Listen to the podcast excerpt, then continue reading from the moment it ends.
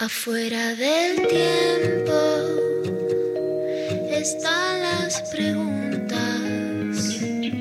las luces y sombras que no tienen fin. Ahí en la frontera están las señales, besando los bordes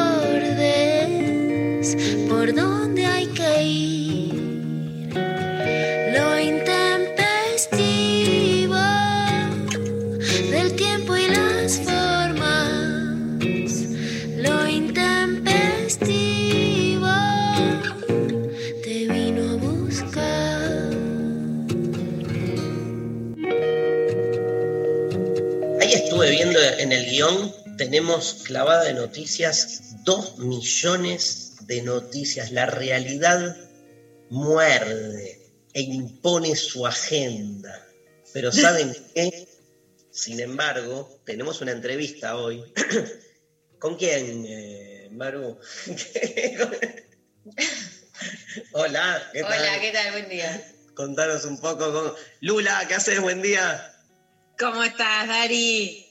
¿Con quién tenemos la entrevista hoy? Con, Fra- con Francesca Necci, que es licenciada en comunicación, pero especializada en sexología, Hermoso. que tiene una tienda erótica alucinante. Te diría que es la, es la única, viste, que no me da ese pavor de entrar en la, en la valla en Maipú y decir, viste, ¿quién me está mirando? Bueno, se llama Erotic Pink y además hace mucho que viene escribiendo, hablando sobre sexo de una manera muy copada. Va a compartir cartel, se decía antes, ahora sería virtualidad en sex con, con vos, con Muscari, con Bimbo. Y tiene, tiene un Instagram tremendo, ¿no? Este, Es- el arroba es alas para tu sexualidad. La pueden ir buscando desde ya eh, para ¿no? O- ¿Qué en las redes? no, es tremendo lo que postea. Me Eh, encanta. Alas para tu sexualidad. ¿Viste que yo tengo esa remera? Muchos tips, aparentemente. Re, re. Re tips, sí, sí, sí. las El tema es que más- haces pues, con, lo- con los tips. ¿Cómo? El tema es qué haces con los tips después. Ah, Los lees. si te gustan los tipos y no hay tipos, y entonces los tips te, te falta una O. Lucky Luciana. Luciana cambia tips por tipos. Que Luciana, a ver a buscarla y decir, que dejen de correr, cagones, vengan acá con Luchi Luciana, lo va a agarrar Venga. como si hubieran visto a su padre en Sicilia, Vengan clavando todos los- ¿Qué, ¿Qué es eso de gostear, manga? de Cagones. Ah.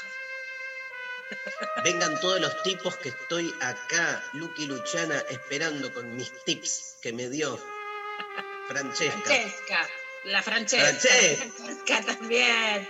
La Francesca, con la Francesca no se joda. Ya la, la imagen que te hicieron de Lucky Luciana, que Sofi la mandó al... La amo, la amo, me la mandó ayer Sofi, me dio vida la noche que me tuve que quedar trabajando hasta muy tarde a la madrugada, me dio vida, la, la quiero postear.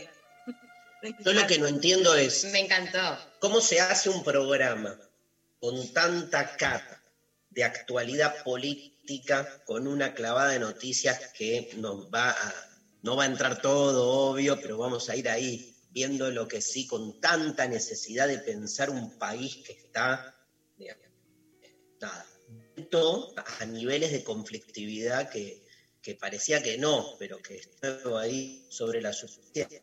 Ayer estuve, mm, digamos, pasé un rato por el Instagram vivo que hiciste con Telma Fardín, este, Lula, donde, bueno, de nuevo también, como venís diciendo vos, las arremetidas contra Telma, viste que son, digo, eh, Telma es Telma y la arremetida es algo que impacta en el cuerpo de Telma, pero Telma también es de una reacción contra un discurso, contra un posicionamiento. Ahora nos vas a hablar un poco de, de- de todo eso. Digo, y al mismo tiempo, este, Francesca y los tips. Eso es, eso es el ser humano, ¿viste? Es esa. Es De eso. Lucky Luciana a, a la actualidad al, Garche. al garcho. Obvio, nosotros somos eso, pero además porque, eh, Dari, justamente yo, yo creo que hay una postura ideológica ahí, ¿no? Que es cuando decimos, a ver, busco como una pelotita, cuando decimos que somos pensamiento y acción, el deseo y lucha contra la violencia, no son cosas aisladas, justamente, no le regalamos, más allá de que lo miremos por decir un símbolo cultural, al cantando la idea de poder pensar en otra cosa y no dejamos de pensar el país, peleamos para que puedan desear quienes se oponen a la violencia, peleamos para evadirnos y a la vez porque creemos que el sexo es una forma de, de- de comunicación y de encuentro que hoy esa conflictividad que la ves en la política, la ves en, en la sexualidad y para mí, por supuesto, eso no es azaroso porque hay un cortocircuito en hacer lazos, ¿no? Y por otro lado, porque la apuesta en la que creemos es una apuesta de compromiso, pero no de darnos latigazos, ¿no? De un compromiso que implique vivir y estar en un mundo mejor, más allá de cómo nos salga a cada uno y a cada una cada día, ¿no? Tenemos cinco, hoy hacemos un sorteo increíble, No, no se increíble, puede creer. pero increíble. ¿Se acuerdan que ayer estuvo Nito Mestre en una de las entrevistas más importantes de tu vida? Seguro, Maru. Seguro. seguro. Este, mías casi, ¿eh? Casi. Digo, por lo que también nos implica emocionalmente a nosotros, ¿no? Eh, en nuestra personal, y aparte estuvo re divino, ni, o sea, a veces son entrevistas, eh, no sabes cómo te van a salir y estuvo tremendo. Bueno, Si se la perdieron, la pueden encontrar en, en- las redes de la radio, en las nuestras también. Está colgadísima, digo, para quien quizás no la escucharon ayer. ¿Se acuerdan que están todos los programas subidos a, a la web y a Spotify? Por si quieren escuchar en texto. perfecto. Y este Nito, que es un divino, nos mandó cinco entradas para su show de hoy, ¿sí? Este, ahora María nos va a recordar bien las, este, eh, las nomenclaturas, o sea, bien, el show es hoy a las 21 horas y es una conmemoración de los 45 años de eh, Adiós Sui Generis, ¿no, Maru? Sí, es la recreación de lo que fue aquel épico Luna Park eh, de ese 24 de septiembre de 1975. Estarán casi todos, desde el director de la película hasta los amigos más íntim- ín- íntimos de la banda y los jóvenes del público entrevistados en la cola del park para revivir aquel mm, eh, vivo día con las anécdotas del concierto. Habrá material fílmico y fotográfico inédito. eh, Y Nito va a cantar, y aparte. parece también eh, música En a vivo. vivo, y, e invitades que lo acompañan con eso. O sea, que, hoy a las 9 yo voy a estar. ¿Vos, Maru? Conmigo. pues sí, Vamos. quiero creer. Les Vamos cuento a que estar acá ahí. tengo a Uma, que es la fan del rock nacional de la familia, que de repente me dice, Vamos, pero Uma. ¿cómo vos escuchabas rock? No, Umi.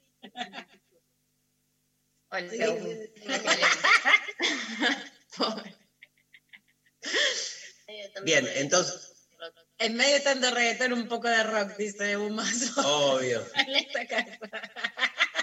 Pablo, te, te levanta los dedos, Umi. ¿Te gusta Tenemos. Seguimos, vale. Lo, que, lo único que Genial. Un beso para Umi que está ahí, este, hermosa como siempre, gracias. Qué lindo, Umi, qué lindo el domingo que estuvo todo. Gracias por todo. Gracias, muchas gracias a vos. Este, bueno, y 21 horas, 21 horas. sí. Y no, vamos a sortear cinco entradas para hoy. Bien. Este, a- a- para todos los oyentes que nos contesten la consigna. Tuvimos que elegir, pero como va a estar Francesca, y yo sé que a la gente, la gente, la gente, Lo Pablo quiere González, la la gente. gente, yo sé que a la gente, yo sé que a la Hola, gente. soy Sergio Massa. Gracias, Lo que quiere la gente, quiere algo diferente para cambiar el presente. El futuro está en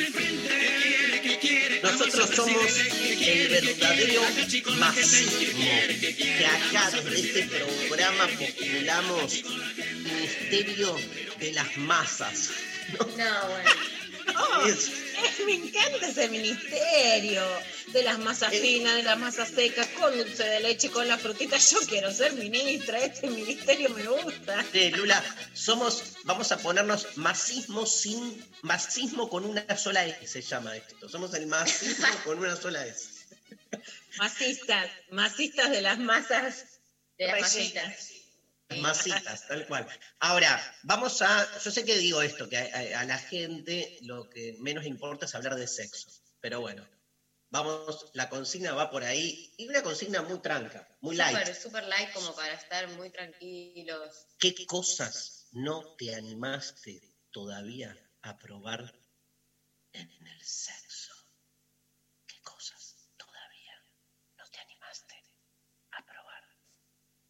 ¡En el sexo! No me aplaudió nadie.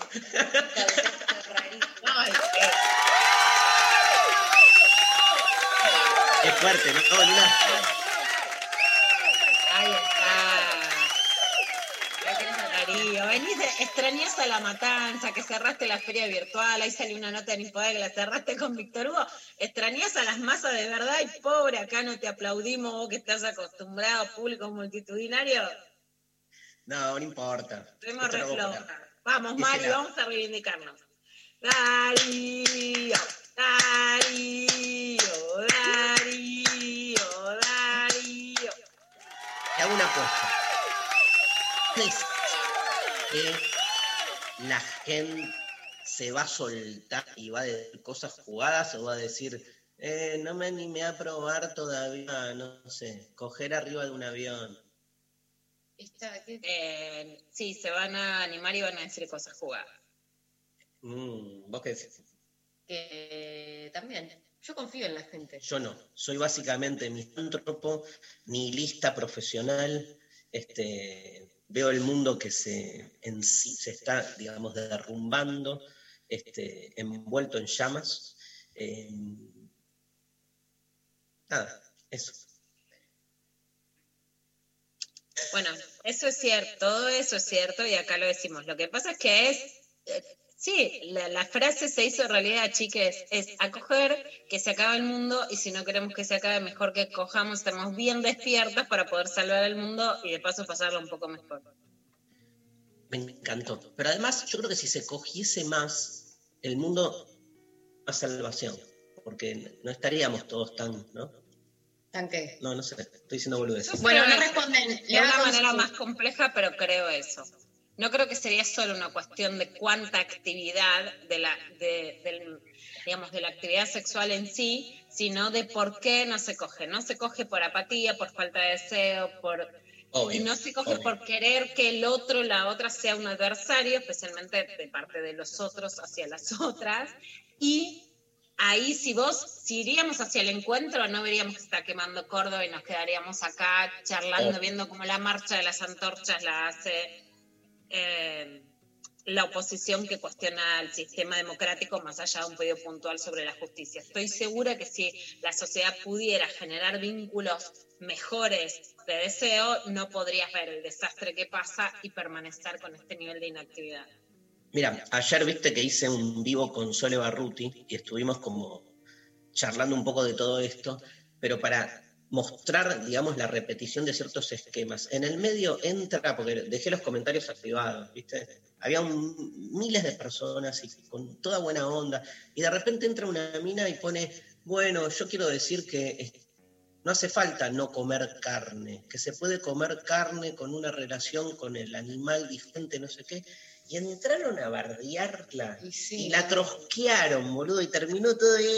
pum. Pero eso es lo que también permite el dispositivo y el chat ese, que en la medida disponible, la gente, ¿por qué no? Si lo hacen en las redes todo el tiempo, no se lo haría Obvio. en esa conversación. Sí, igual es una minoría. Vos te das cuenta que hay una mayoría que está viendo, que se queda con una chapa, no sé qué. Claro, pero se les debe pegar por un lugar que es como, eh, ¿qué decís? No, pero porque, ¿sabes por qué, Maru? Porque la pregunta que yo le hacía ayer a, a Sole era, es tan evidente lo que está pasando. Digamos, ¿qué pasa de nuevo esta idea de la política escindida, ¿no? Como se están discutiendo otras cosas, digo, y esa sensación de que no hay una implicancia directa. Este, y después te das cuenta que, digamos, eh, el tema no es solo de este, nos coartan las formas de acceso y no sé, sino como al interior de los, los que se definen así como con práctica política, hay tanta interna, ¿viste? Tanta indeterminación, tanto pudeo. Bueno, con los feminismos no sé si lo mismo, pero hay algo parecido, ¿no, Lula?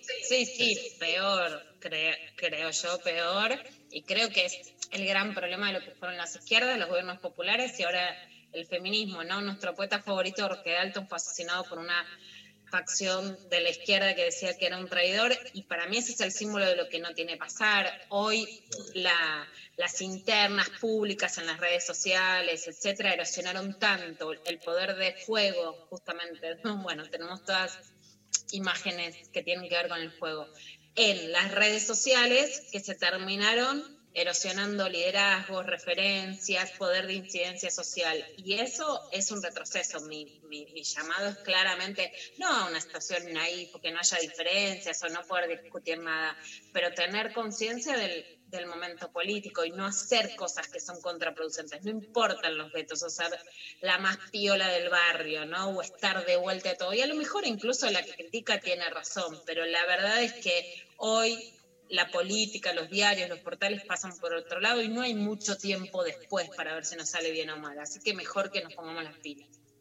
Bueno, vamos a ir a la primera canción, la primera Les, pausa. les puedo contar que, nos- que pueden participar respondiendo a la consigna a través de eh, nuestras redes sociales y a través de WhatsApp. Nos responden entonces eh, al 11 39 39 8888. ¿Cómo era la Eh, consigna? ¿Qué cosas eh, todavía no probaste? No te animaste. ¿No te animaste eh, a probar? Sí, ¿No te animaste en general? sí. ¿Alguno de ustedes quiere contestar? No, Porque todo, el, el todavía tiene que ver que tenés ganas de y no te animaste, no es que tipo claro, claro. ya- tenés algo que que ya está en tu fantasía, digamos, pero que no te animás todavía a llevarlo a la, a la Bien. práctica. ¿no? Clarísimo. Una cosa así, como, no sé, ir a una orgía, ponele. ¿Entendés? Como cosas de ese tenor. Ya están llegando mensajitos y eso que no les habíamos dicho, así que genial. Amo esa cosa de que ya nos deben tener agendados en su WhatsApp porque al toque ya Obvio. mandan mensajes al Obvio. 11 39 39 88 88. Pueden mandarlo en versión audio, acuérdense también. Y arroba lo intempestivo, Twitter, Facebook e Instagram participan por todos lados. ¿Te puedo pedir, Lula, que cuando volvamos de la pausa nos cuentes lo de Telma? Por supuesto. Dale, y me voy con esta canción que es eh, un... Mirá, justo todo lo que hablábamos, Lula. Esta es una canción de mi grupo favorito, que es los, son los Talking Heads. Y sacaron un disco que fue un disco que no fue de los más top, pero que a mí, para mí es lo mejor de ellos, que se llama Naked. Y en ese disco tienen este tema llamado Nothing But Flowers, donde hay una de esas frases que circuló mucho por un par de, de- de novelas de los años este, 90, que dice este, algo así como, y mientras el mundo se cae a pedazos, perdón, y mientras el mundo se cae a pedazos, nadie está prestando mucha atención que es tremendo, ¿no? Y va contando de algún modo este, lo que es hace ya más de 20 años David Byrne con los Talking Heads, este, la, crisis ambiental, ya, ya la está viendo. Este, y bueno, este tema, Nothing But Flowers en lo intempestivo.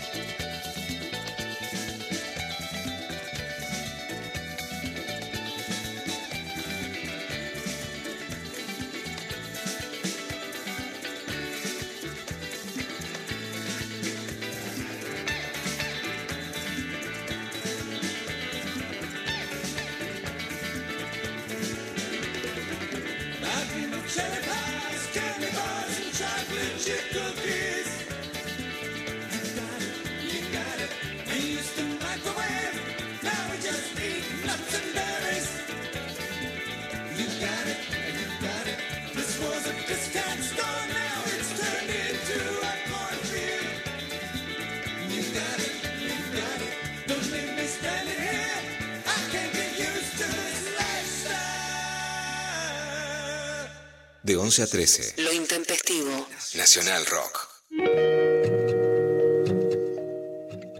Ya estamos al aire. Qué lindo, qué temazo, ¿eh? El de los Talking Heads. Y esta idea la repito en un momento, hablando de la devastación, digamos, del planeta. Tira por ahí David Byrne y mientras todo se derrumba, se cae a pedazos, nadie parece estar prestando mucha atención. Me parece que hay algo de, de- de ese concepto cada vez más presente en las formas de construcción del poder contemporáneo. No, no, este, eh, en el libro de Butler, el de la- las nuevas formas eh, de la no violencia, acá, acá lo tengo, eh, la fuerza de la no violencia. Y todo en la introducción, Lula, te va a encantar, ¿eh? este, porque sabes que lo que dice es al- algo que yo te escuché mucho a vos este, en relación al feminismo y lo traigo también a la cuestión ambientalista, que es cómo lo primero que hay que volver a problematizar y a definir es a qué llamamos violencia. Como que hay una naturalización muy desde el sentido común de cuáles son los límites que hacen a que algo se considere violento o no, en qué contexto. Imagínate, Butler lo que hace abre dos millones de perspectivas y situaciones como para pelearse contra esa idea de violento es solo el golpe concreto físico, ¿no? Como armar la violencia en lenguaje, la violencia estructural, digamos. Este, y sobre todo porque lo que dice Butler es que este, eh, todos los que eh, pretendemos una resistencia a través de la idea de no violencia, somos los primeros que tenemos que tener en claro dónde se juega la violencia, ¿no? Porque la no violencia se construye justamente en esa oposición, pero nos han birlado y se han apropiado de la idea de lo que es ser violento. Este, para mal, ¿no? Porque lo que hacen es justamente hacer pasar un montón de prácticas cotidianas como si no fueran violentas, ¿no? Y ese es el principal ejercicio de... de- Bueno, en ese poder. sentido, Dari, hay una embestida muy fuerte, ¿no? Yo les venía contando que el partido Vox de la ultraderecha española está discutiendo en el Congreso español que no existe violencia por causa de género. O sea, rompe con el multipartidismo, con la transversalidad en la que yo creo fuertemente, política, de poner un, digamos, una constitución, un acuerdo que está en los tratados internacionales, en las leyes, de que hay violencia de género, ¿no? De hecho, en España existe un acuerdo contra la violencia machista que va desde Podemos al, eh, al Partido Popular, o sea, desde la derecha a la izquierda está ese acuerdo. Vox en la ultraderecha lo rompe. La Claro. semana pasada, Dari, pasamos un audio de una compañera de la revista Pícara Magazine contando cómo les habían escrito en la pared que ellos tienen una redacción, no hay violencia de género con una polla, dicen en España, con un símbolo de una, de una pija. Y de hecho, Dari, vos me preguntaste, ¿eso puede pasar en la Argentina? Te cuento un dato. La semana pasada estuve en el programa Altavoz de la televisión pública y sale un joven a decir Ay, que no vi, creía que vi. existía. Bueno, Lo vi, tremendo. yo, como justamente la conductora Cata Delia y Candelaria Boto, que es columnista, y Brenda Mato, son tan valiosas, tampoco quise salir a hacer más. Pero te voy a contar qué pasó ayer. Hay otro joven de esos sectores ultraliberales que sale a criticar ayer a Telma, a poner en duda su credibilidad cuando hay una causa en la que quien es el, el denunciado está buscado por Interpol, ¿no? Y vos fíjate Sí, cómo, sin embargo, esos sectores de ultraderecha cuando supuestamente hubo una liberación masiva de violadores, decían defender a las mujeres de los violadores, pero cuando hay alguien buscado por Interpol, atacan a la víctima. Bueno, de hecho, tenía una serie de ataques sistemáticos hacia mí que yo no había visto y ayer intentaron hackear mi cuenta de Twitter. O sea, no son sectores que lo que quieren es la libertad de expresión, son sectores que quieren callar y que quieren hacer retroceder a las sociedades con la ley de violencia de género, que es el principio para solucionar la violencia, ¿no? Entonces, más allá de las acciones individuales o de cómo te defendes de esas acciones, hay un escenario que es más grave de la sensación que se tiene en la opinión pública, porque en nombre de la libertad actúan de una manera que no buscan la libertad, ¿no? Sino seguir ejecutando la violencia.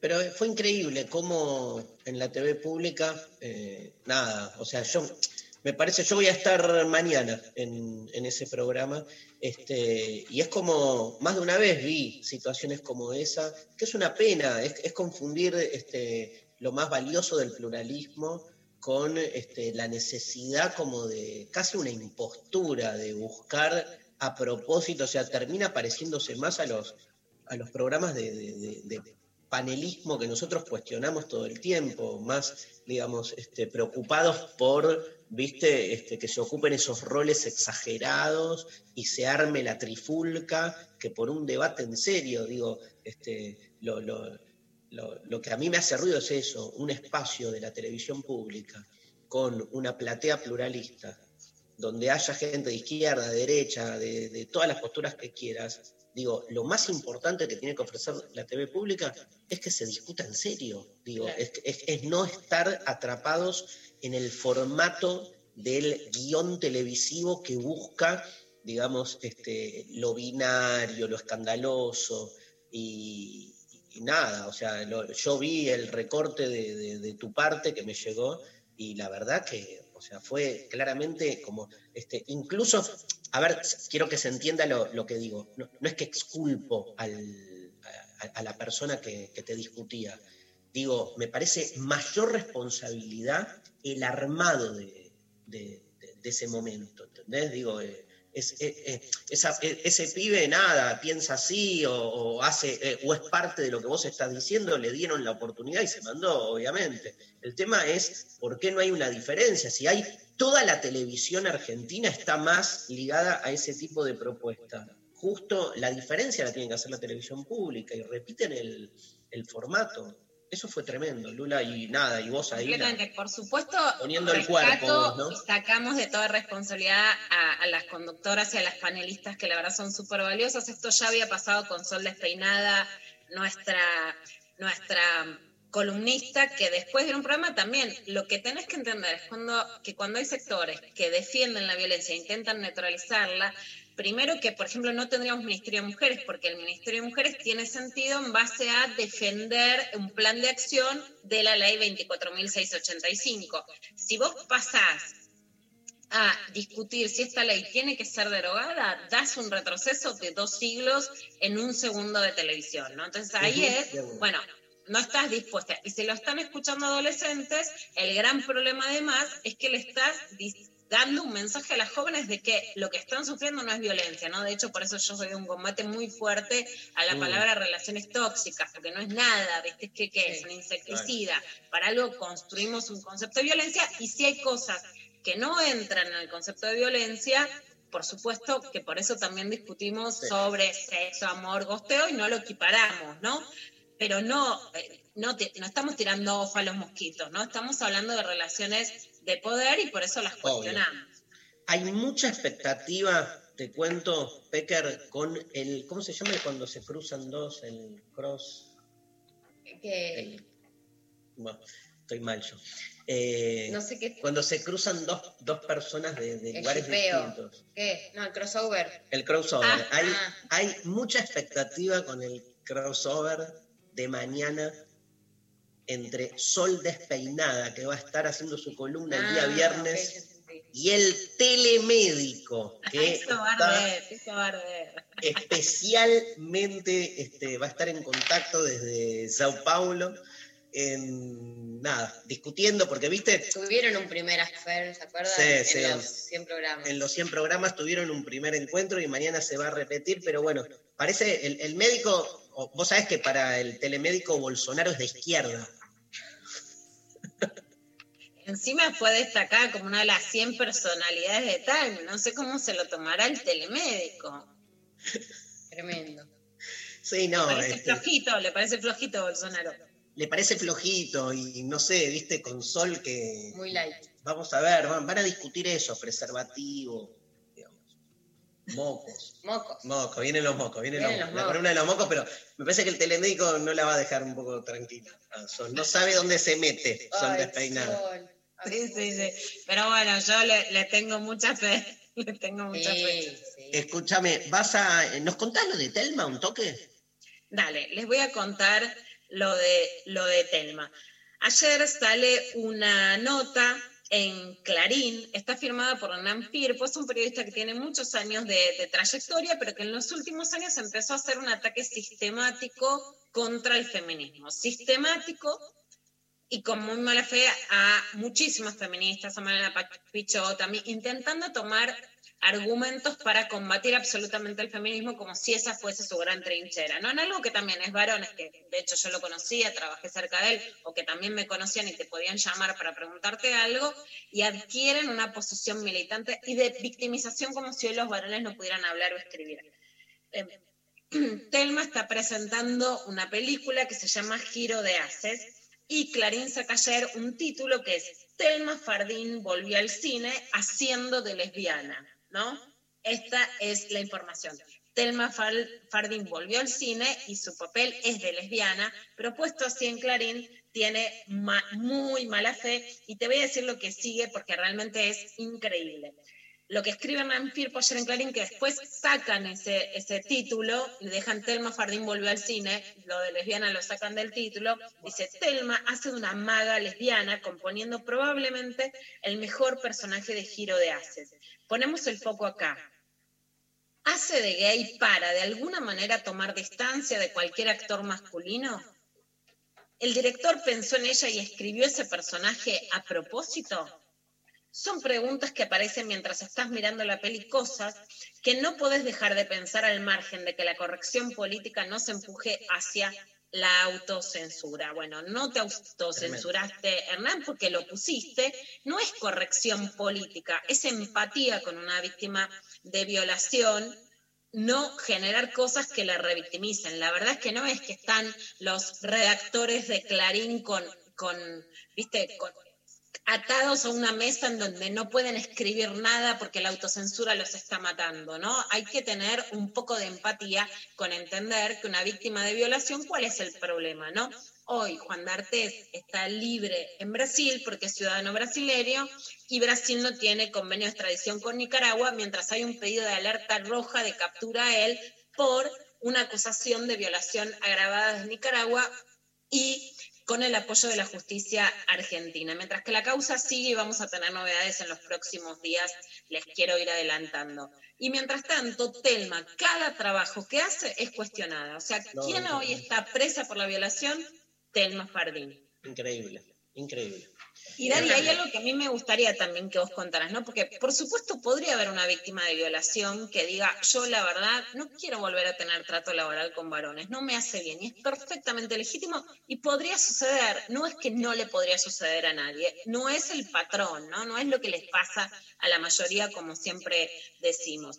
Pero sí hay dos cosas muy graves. Ser lesbiana no es un efecto de un trauma, es un deseo. ¿no? Vos no te vos ser lesbiana no es una falla. No es que te pasa porque los varones te dañaron y entonces vos elegís otra cosa. Te pasa porque sentís el deseo y ahí se pone en ese lugar. Pero además Telma, que es actriz, que es escritora, que tiene otro discurso y que de hecho trabajó mucho con vos y hemos presentado el libro. Yo decía, Hernán, mirate un archivo, mirate la película, mirá con quién presentamos el libro.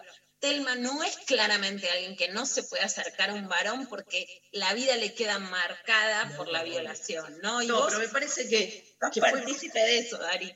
me parece que es más como una denostación de, como lo que se busca es eh, un ataque a dominem para minimizar la causa, es eso, digamos, este, como eh, de algún modo este, destruyendo para lo que es el imaginario del sentido común, la figura, persona, la persona de Telma, buscan de ese modo denostar una causa que judicialmente no la pueden denostar, ¿no? Entonces, este, como judicialmente la tienen para atrás, lo que hacen es pegarle a la persona y pegarle a la persona con todos los parámetros de, de- de- de aquellos que de algún modo se sienten identificados con ese tipo de, de- ataque, ¿no? O sea, eh, vos, yo leemos ese título de Clarín y obviamente nos genera una indignación porque vemos como el, la hilacha. Pero es cierto que hay este, mucha gente que se engancha con ese discurso y dice, ah, mirá, claro, hace de lesbiana, eso significa que en realidad no le interesaban los hombres, y, o sea, empiezan a hacer como esas hilaciones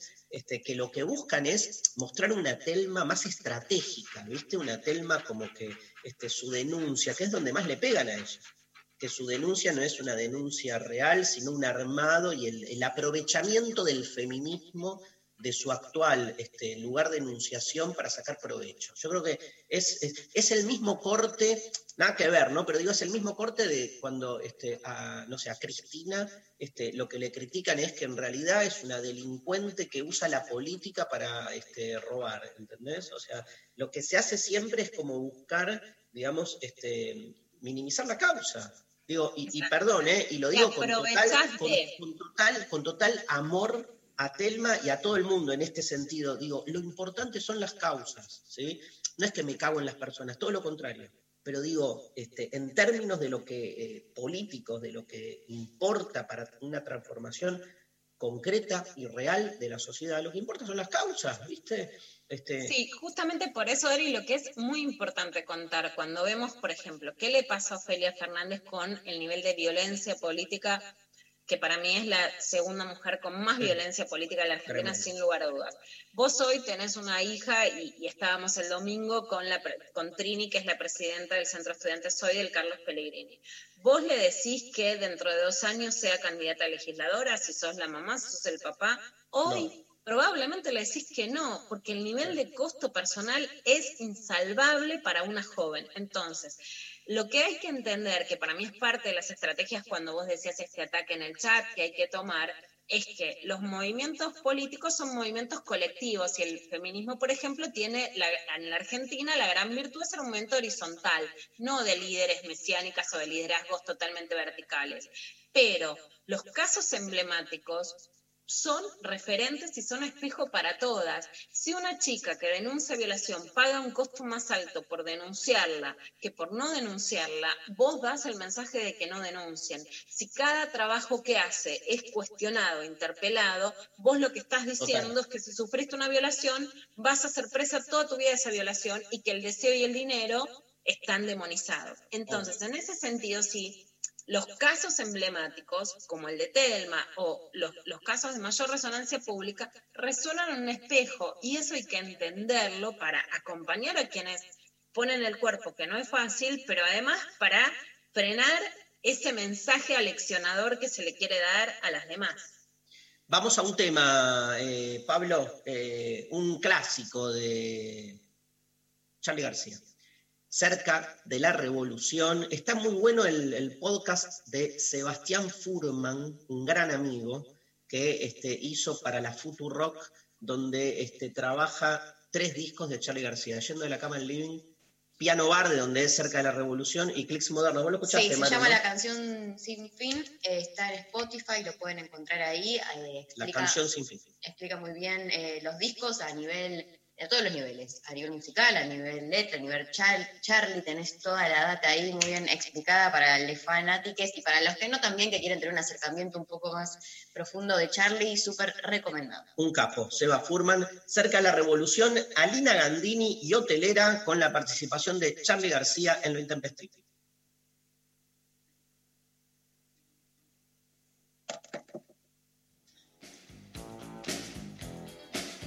Lo vi tarde, Pablo. Sí, no pasamos el audio de Telma, pero bueno, si no...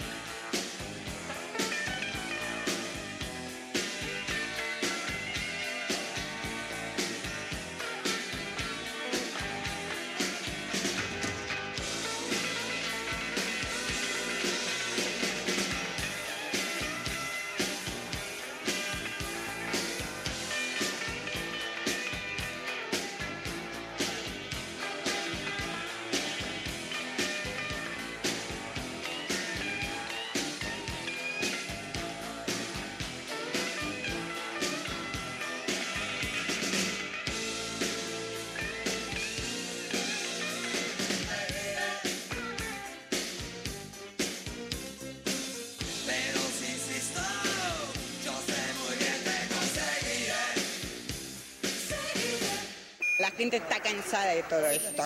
Pues no, mi ciela. Todos los viernes, ¿qué se hace? Se perrea en casa. En, en casa. ¿Quieres salir de joda y pintó la cuarentena? No, no. Pues no, mi ciela. Ah, pero anoche.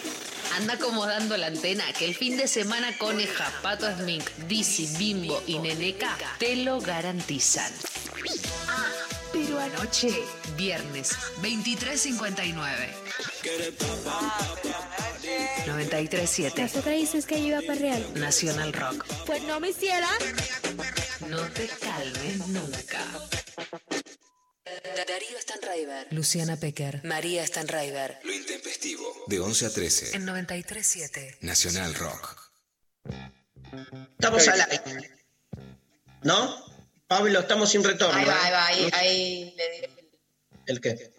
¿El ok? Ahí le, lo desmuteó. Ahí lo desmutió. Bien, aquí estamos. Hay mensajes, María Stanriver, muchos mensajes, mucha cosa jugada. ¿eh? Hay mucha gente muy eh, jugada. Eh, antes igual te quiero contar que llegó este mensaje que dice, hola intempestives, anoche me encontré a las 3 a.m. ya en la cama cantando lo que quiere la gente. Ya no hay vuelta atrás, les amo. Y el ranchista también. Mira, este, ya no hay vuelta atrás con... Con, con lo que quiere la gente.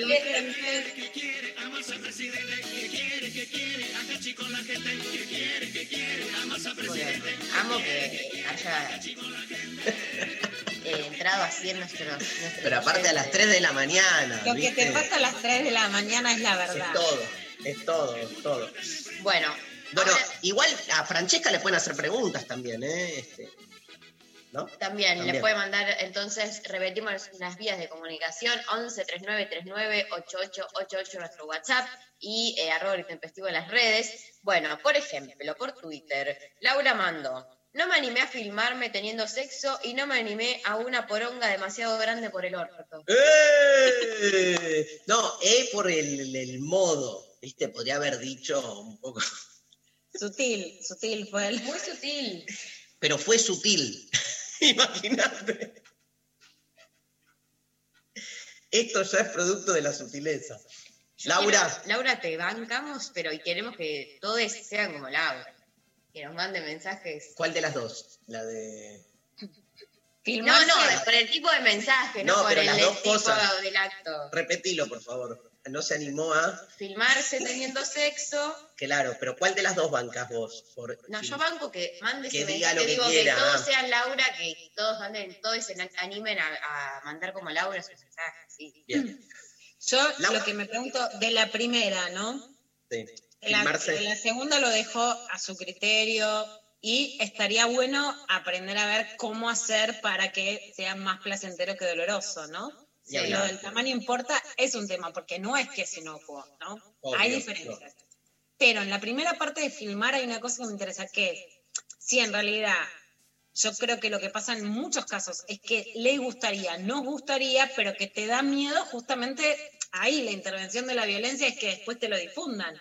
Porque genera ratones. A mí me parece algo atractivo, pero que tiene el costado del miedo, ¿no? Que ahí ves como el miedo al machismo Obvio. censura posibilidades de mayor erotismo. Pero porque, porque ha habido y sigue habiendo, digamos, en realidad el- el- la prueba de, de ese miedo, el miedo está justificado porque está todo el tiempo circulando esos videos, digamos, obvio. Qué, Por eso. qué- Pero tremendo, sí, qué cagada. Bien, es algo que yo tampoco hice y me parece atractivo sexualmente. ¿no? Obvio, la, la escena de la imagen es una escena atractiva que de hecho antes no se te hubiera ocurrido que vas a filmar en Super 8, en cassette, ¿no? Y ahora sería sencillo. Pero Es como la- me parece una escena Y atractiva. aparte, es como la gran pregunta, si uno coge con el otro o coge con uno con el otro. Y el video te devuelve una de esas. ¿eh? A ver, María, más. Hola Intempestives, me gustaría mucho tener más experiencias en orgías, me gustaría que haya una en cada esquina, como el gym, que se hagan esos eh, viajes no para congresos, sino para orgías. Vamos, vamos. ¿Qué es el gym? El gym, el gimnasio, como que hay Ah, un el, gimnasio en gym, cada... el gym, el gym. El Digo, como el- gym. Perfecto, claro, pero yo estoy de acuerdo, para mí, digamos, esta, esta sociedad va a crecer mucho el día que las orgías tengan la misma entidad que un gimnasio o que una clase de pilates. No me cabe. Vos decías eso, Pilates Sexen de Construir el Amor. Yo estoy en otra ahí. Yo no creo que es gimnasia. Yo he escuchado muchos amigos que me dicen, ya lo hago por deporte. Yo no estoy en eso. Pero Yo- es tu línea, en- es tu línea desde el primer día. Yo voy por todas. Yo creo que cuando uno dice, o sea, que el- el- en cada uno de los aspectos tenés formas de represión. O sea, es obvio que estoy por una sexualidad mucho más superadora, pero también creo que frente a la represión, bajar un poco la carga este, moral que tiene el sexo, entonces te digo, que se vuelva como Pilates, no es que ese es el fin último del sexo, pero creo que eso te va a aliviar para después coger mejor, ¿entendés? Es como, lo, vería, lo vería más como una transición, no como un fin en sí mismo.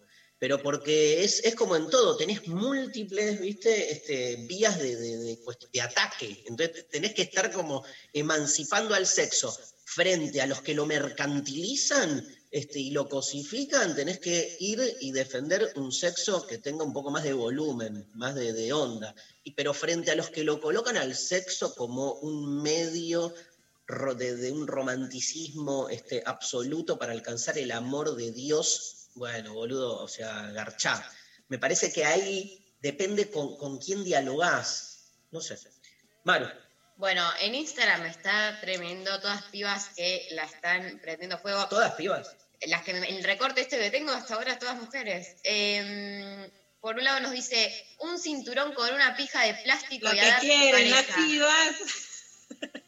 Podemos repetir, podemos repetir un cinturón. Con una pija de plástico y a darle a mi pareja y muchos fueguitos.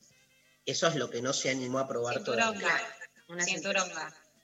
Y la, la pareja no dice si es varón, mujer. La, la chica Muchos describe. varones que desean y, se, y no se animan No. a pedirlo eso No, no, también. no nos aclara. Uh, el tabú Bien. masculino con eso es muy grande, Muy grande. pero muchos te lo confiesan.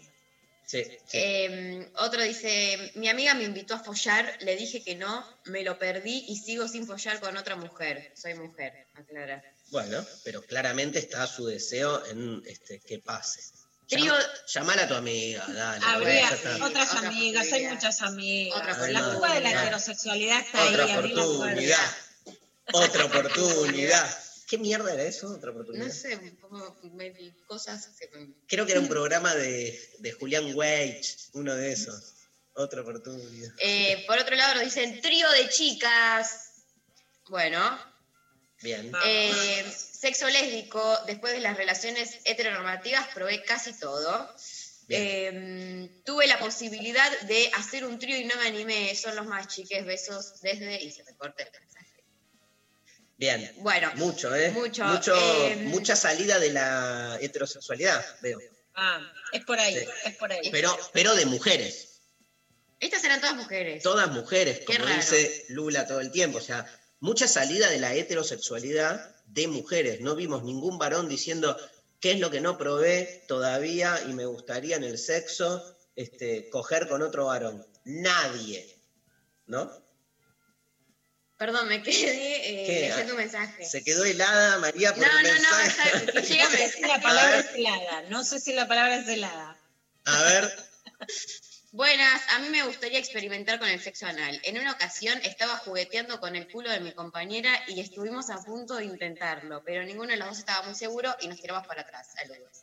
bien. Bueno, le podemos preguntar ahora a Francesca, sale mucho esta duda, porque también, ¿no? Hay todo, un, hay todo un imaginario de las mujeres en esto, es muy maestra Vero Lorca, que es algo que, no, que tiene una disputa pública y una canción con Flora Alcorta, que Vero lo defiende y Flora dice que ni, ni loca, de demonización que yo creo que es también por no saber hacerlo o porque es algo que te piden cuando vos no querés. Entonces se genera una gran reticencia y a lo mejor hay muchos hay muchas formas para que sea más placentero, ¿no? Hay un audio, ¿no? Tiene que ir acompañado, lubricación, etcétera. Total. Hay un audio, ¿no, Pablo? Hola, intempestives, ¿cómo les va? Habla María. A lo que no me animé es a estar con otra mujer. Eh, he tenido sueños en donde me he despertado erotizada con otra, o sea, he soñado con una mujer en particular. Es más, ni siquiera, creo que es la primera vez que me atrevo a ponerlo en palabras, así que a, a hacerlo un poco menos. Pero bueno, se los quería contar. Les mando un beso. Gracias, María. Y ahora. Vamos, nuestra, María, estamos a tiempo. Nuestra María. Nuestra María, yo. Sí. Ah, eh, hola chiques, entre muchas cosas que no me termino de animar a probar, eh, pero tengo ganas de un trío hombre, mujer, hombre. Besotes, chiques, atentamente, Pau. Bien, Pau, sigue por ahí, ¿eh? La gente no se anima a mandar audios, ¿eh? ¿Vos decís que con el audio en particular hay una traba? Yo creo que este, se animan más ahí a escribir, pero otra ¿Nos cosa es... desafiamos? Mm, dale. Yo creo que... Va- Yo confío en nuestros oyentes. Hay, hay uno de los, este, de los pases para lo de Nito Sí. Mestre, es solo para audios. Me gusta. Solo para audios. Sí o sí va por audio. Vamos Bueno, por audio. No, tienen que decir su nombre, pueden cambiar No la voz. nada, claro. Hola, soy este Darío. eh, No, dijiste Darío. ah, El que, el que se cambió la voz, pero se dejaba el nombre. Es martillo. Lo que Luciana. No sé. No cantes la sopa, Darío. Luqui, Luqui Luciana, le- le- te puedo hacer una pregunta ahí desde Sicilia. Este, no sé cómo es tu relación con el sexo, pero ¿qué cosas no te animaste a probar que te gustaría, Luqui? Yo probé todo, Darío. ¡Eh! ADN es un poroto, ese falso italiano que se hace el que secuestra mujeres, le vamos a dar, pero le vamos a dar por atrás, nos hace quedar mal a las italianas, las italianas queremos todo, queremos la, queremos la murra, hemos probado todo, Darío, vení, vas a ver cómo le vas a pasar, acá estás protegido, te tratamos bien. Pero, Luqui, ¿usted tuvo relaciones eh, homosexuales? Lucky Luciana hace todo, Vamos. no hay nada que no haga Lucky Luciana.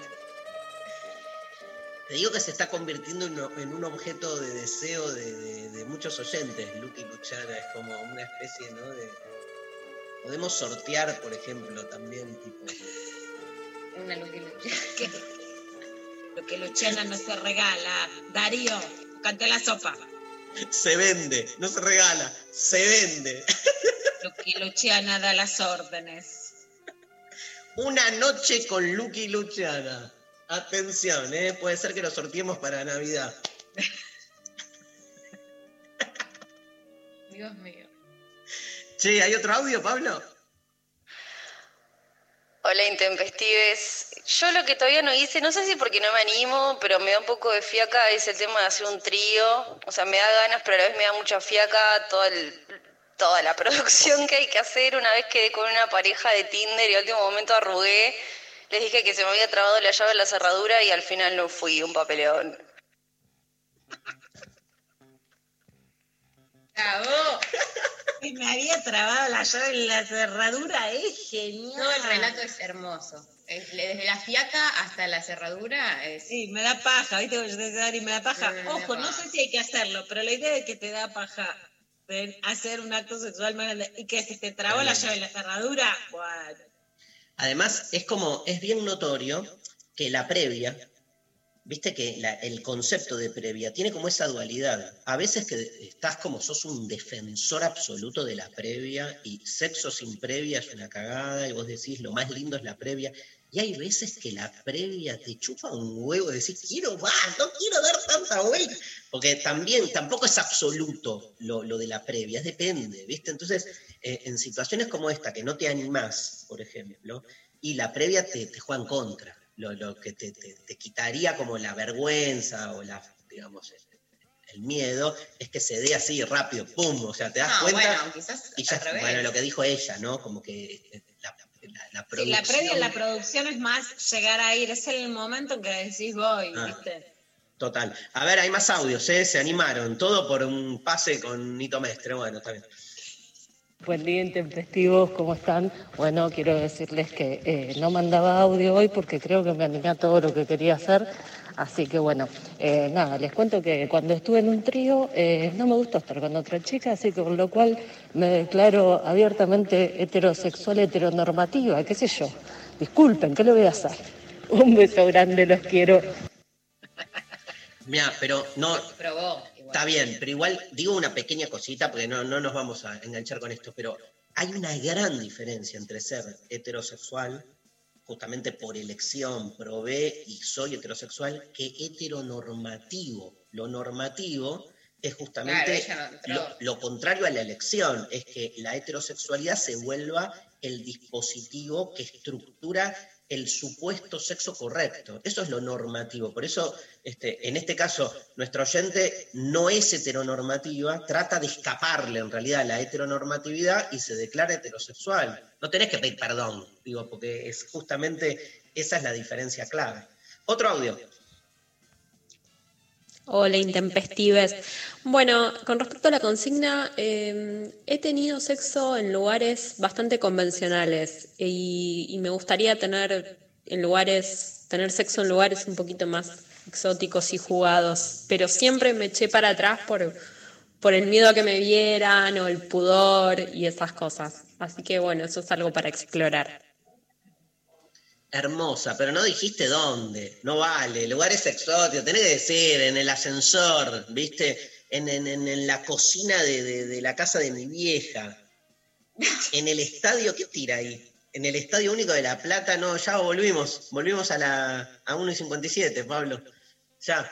Este, bueno, nada. Internas futbolísticas que no le importan a nadie. Eh, Francesca nos está escuchando, ¿eh? Francesca nos está escuchando. Bien. Así que vamos a, a- a un corte, vamos a un audio más. Dale, a ver. Hola chiques, Eh, bueno, les cuento lo que todavía no me animé, pero hice prueba piloto, es eh, con el chico con el que tengo un vínculo sexoafectivo. Eh, hablamos de, de atarnos, hicimos prueba piloto con las manos, pero yo terminé tentada porque me daba cosquillas y él también terminó tentado, así que bueno, el ensayo general salió bastante mal. un beso, los quiero. Her- Hermoso, le vamos a preguntar a Francesca Bien, a porque mí me copa eso, porque estás, Sí. como en cosas muy, como que tienen un disfrazate de enfermera, y bueno, es muy ridículo. Entonces, la risa es parte del erotismo, Sí. de burlarte de la, de, de la escena a la que querés llegar. Pero no te pasa a veces con la... Hay, hay risas que potencian el erotismo, pero hay risas que te lo cortan, ¿viste? Que es cuando ya decís... Hay, es- hay un límite ahí como, ¿viste? Difícil. Hay veces que te empezás a sacar de risa y no podés volver a, a la conexión porque es tan la ridiculez que decís... "Ah". Bueno, Señoras, señores, escuchamos una canción mientras le damos a, este, la bienvenida a Francesca. Vamos con Babasónicos, ¿te parece, querido Pablo González? Babasónicos de eléctrico.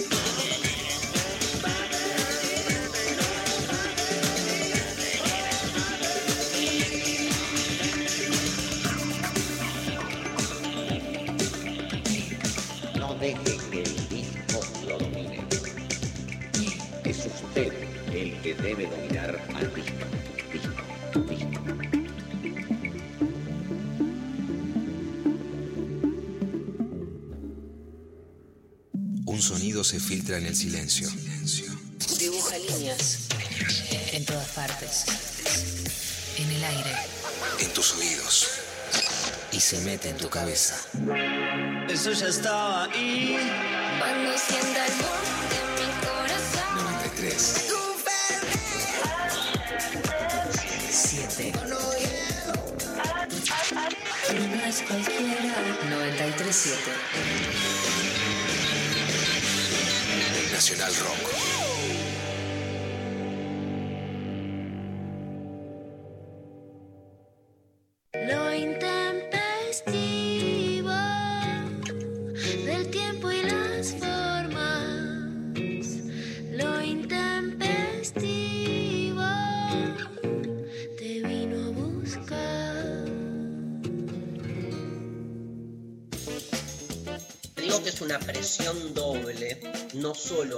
Con Francesca Niecci, que nos va- vamos a charlar sobre este, sexualidad. Hola Francesca. Hola, ¿cómo va?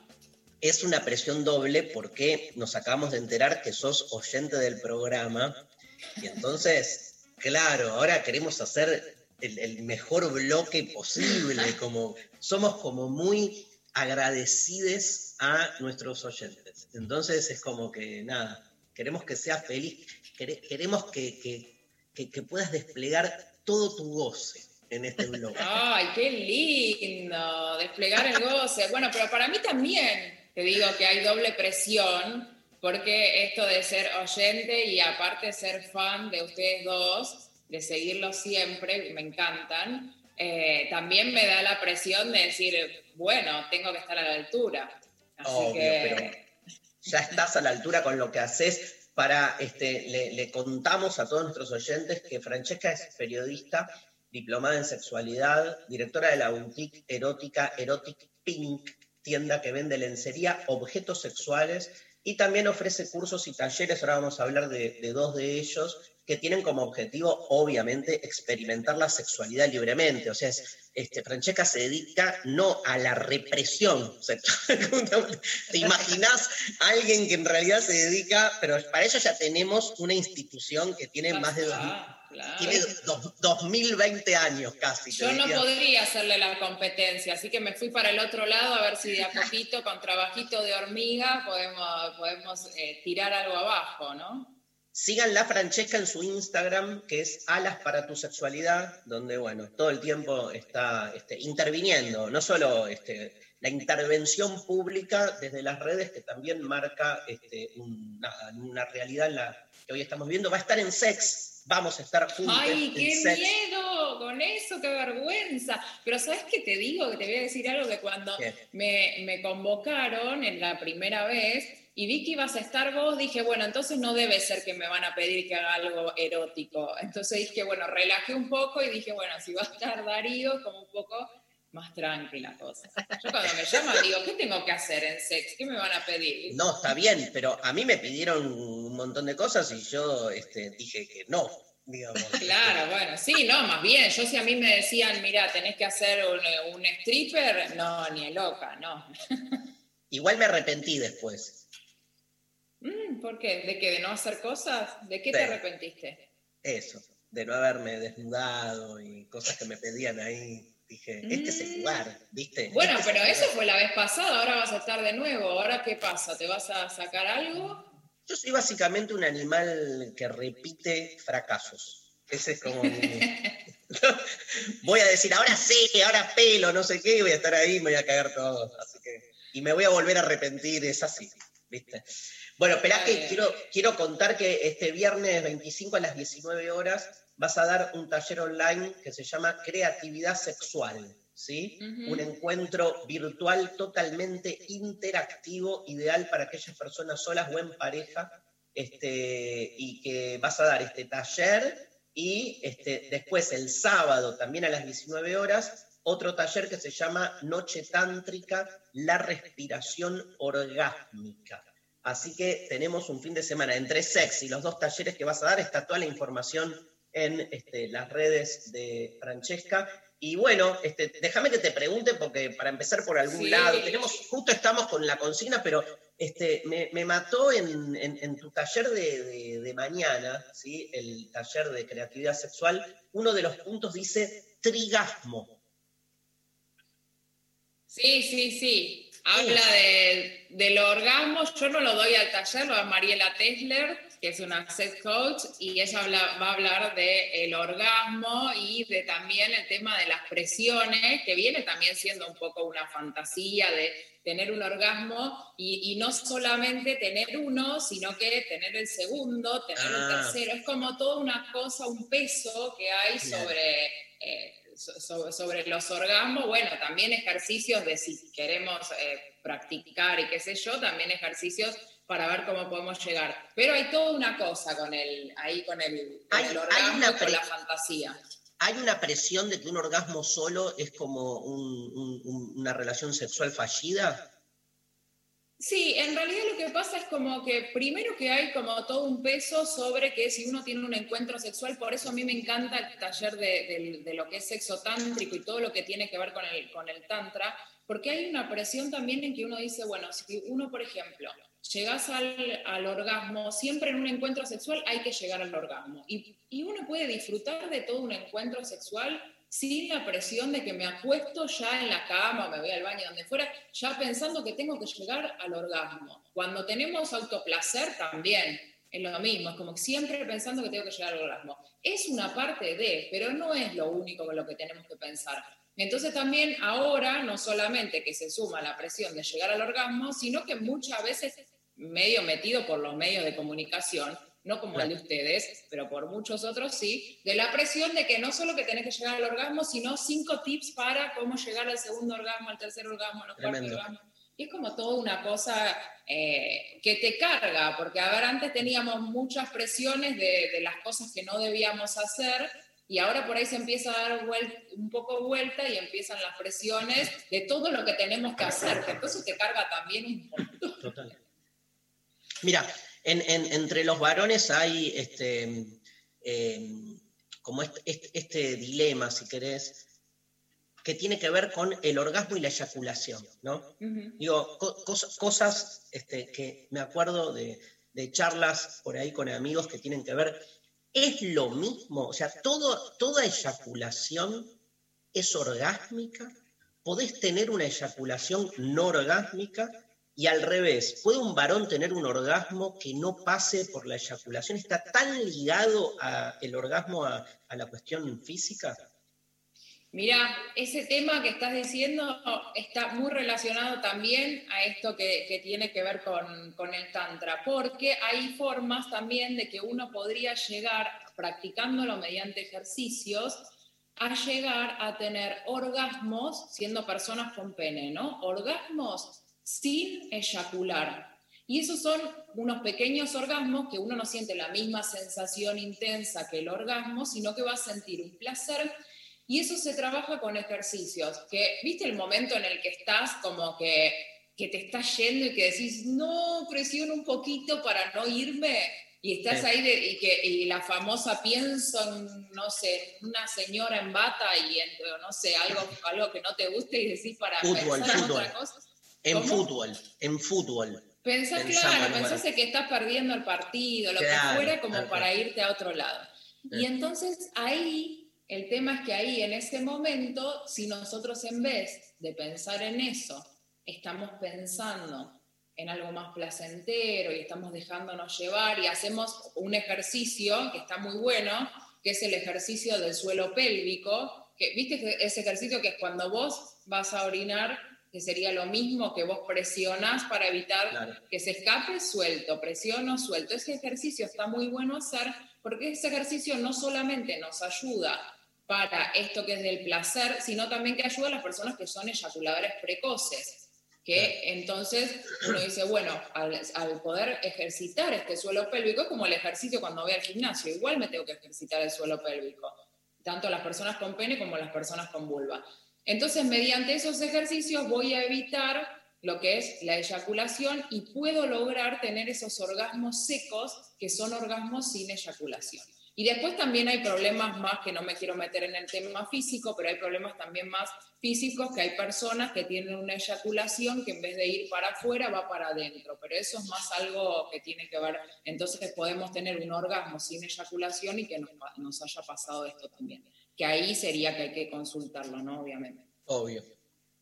Francesca, ¿y qué pasa con, a ver si, si pronuncio bien, con el squirt o el squirting, que se ve mucho en el porno, que es como justamente para las personas con, mul- con vulva, que, que eyacular como con un chorrito, que pare- parece en la imagen como es más parecido a la eyaculación masculina, si es una realidad, si es algo que se puede llegar, si es placentero o si tiene este sentido volverse como una presión que si no lo haces, entonces ahora estás en falta con tu carrera sexual.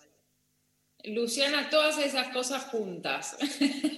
Eh, Porque, por un lado, que es del porno, ustedes estaban hablando antes de, de que entrara yo, estaban hablando eh, con el público y demás sobre las fantasías y demás.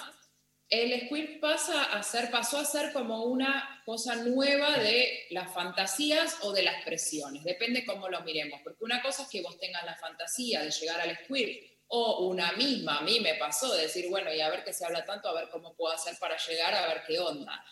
Y entonces, bueno, desde ese lado no me estaba presionando, era si puedo hacerlo, lo hago y hay ejercicios que me van a ayudar a hacerlo, pero que si no, yo disfruto la sexualidad igual y, y- y demás.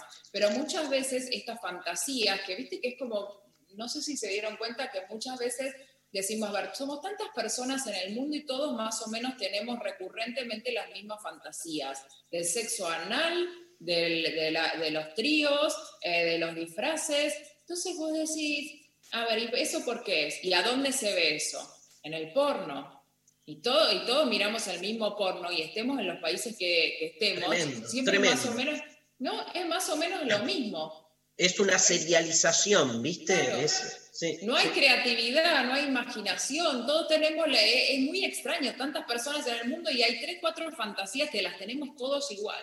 Y después te pones a pensar y decís, pero realmente es mi fantasía o en realidad me están presionando y me la están metiendo por la cabeza. Y, y esta del squirt es una, porque antes no existía, ahora se empieza a ver, no existía, no, sí estaba, pero cada vez se ve más en el porno y cada vez se habla más y cada vez se pregunta más sobre cómo poder llegar al squirt. Entonces, está bueno, hay personas que llegan, hay personas que no llegan y que no van a llegar nunca y para algunas les pasa siempre, hay algunas que les pasa y lo, sienten como algo súper placentero, hay otras que les pasa y no les gusta para nada porque les da vergüenza, porque eh, manchan la cama y demás, y por ahí están con otra persona y les da vergüenza, pero también esta vergüenza tiene que ver con la desinformación.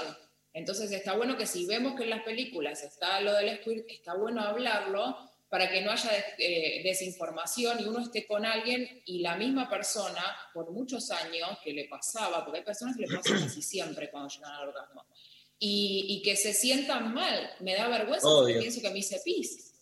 Claro. Por no porque no hay educación sexual. Entonces, No, y lo contrario, educo. Lo contrario también, o sea, no, este, no- me pasa, entonces este, me falta algo, digo, no, esto, esto de la presión que hablas. Te quiero preguntar en relación a eso, porque está ligado, o sea, eh, algo ya dijiste, pero, o sea, posta, si tuvieses que, pensar así, ¿qué, ¿qué pensás del porno en el sentido no social, sino del impacto en la construcción de nuestra sexualidad, sobre todo con la, la circulación intensiva que tiene estos últimos años, que cambió claramente de, lo que eran décadas anteriores. Mira, del porno eh, tengo mucho para decirte. Que por un lado creo que no podemos cerrar los ojos ante la situación de que ante la falta de educación sexual, la educación sexual que tenemos todos y que seguimos teniendo es el porno. ¿No? En, acá y en muchos países más lo mismo. Eh, no hay educación sexual, es el porno y son los medios de comunicación mucho, googleando y demás. Ahora empezó a hacerse como una, como le dice Sol Despeinada, una como pequeña ESI en las redes sociales y que me encanta que se esté haciendo esto, de que empiece a haber lugar también ahí para poder eh, educarnos. Pero el tema es el siguiente, si vos ves porno cuando vos ya tenés una educación sexual o tenés la posibilidad de discernir lo que es verdadero, lo que es falso, lo que es ficción y lo que no, está perfecto.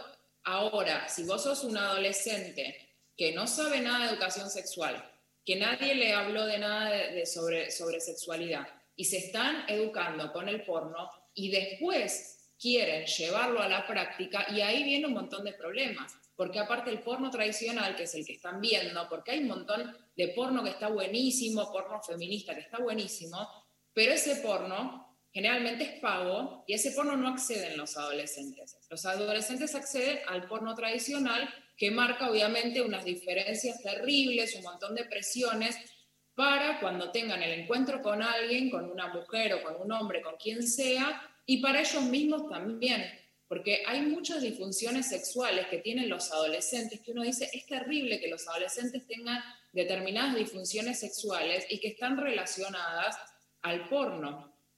Porque, por ejemplo, una de las cosas es que cuando los adolescentes, por ejemplo, la- los adolescentes con pene, están solos y ellos están viendo porno y se masturban, o sea, ellos llegan muy rápido masturbándose por todo también la cosa de que, hay que tiene que ser algo rápido porque es medio oculto y algo que no estás haciendo que no está muy bien, entonces lo haces muy rapidito para que no te vean, que está bien y deberían hacerlo, eh, y ahí veo a tu hija y le digo, es genial y está buenísimo poder hacerlo, y que, que yo siempre digo, el primer encuentro sexual debería ser con vos mismo o con vos misma, porque me parece que, aprendemos muchísimo. Eh, pero bueno, digo, hay muchos chicos que están solos, se masturban muy rápido y tienen después eyaculación precoz, porque cuando van a estar con alguien, con otra persona, por ejemplo, con una mujer, están acostumbrados a hacerlo muy rápido, a llegar muy rápido al orgasmo. Entonces, después se encuentran con otra persona y les es bastante complejo eh, el poder, bueno, equipararse con, lo- con los tiempos y demás. Pero creo, o sea, yo estoy a favor de que el porno exista, existió siempre y es como vos decís, no, no me voy a meter en contra porque no va a dejar de estar. Pero el tema es que tendría que haber educación sexual para que los chicos puedan discernir entre lo que es ficción y lo que no lo es. Lula. Francesca, ¿qué pasa? Bueno, justamente, ¿no? Cuando decías con el encuentro con uno mismo, con una misma, con la autosatisfacción sexual, que si fue reprimida en los varones, mucho más en las mujeres.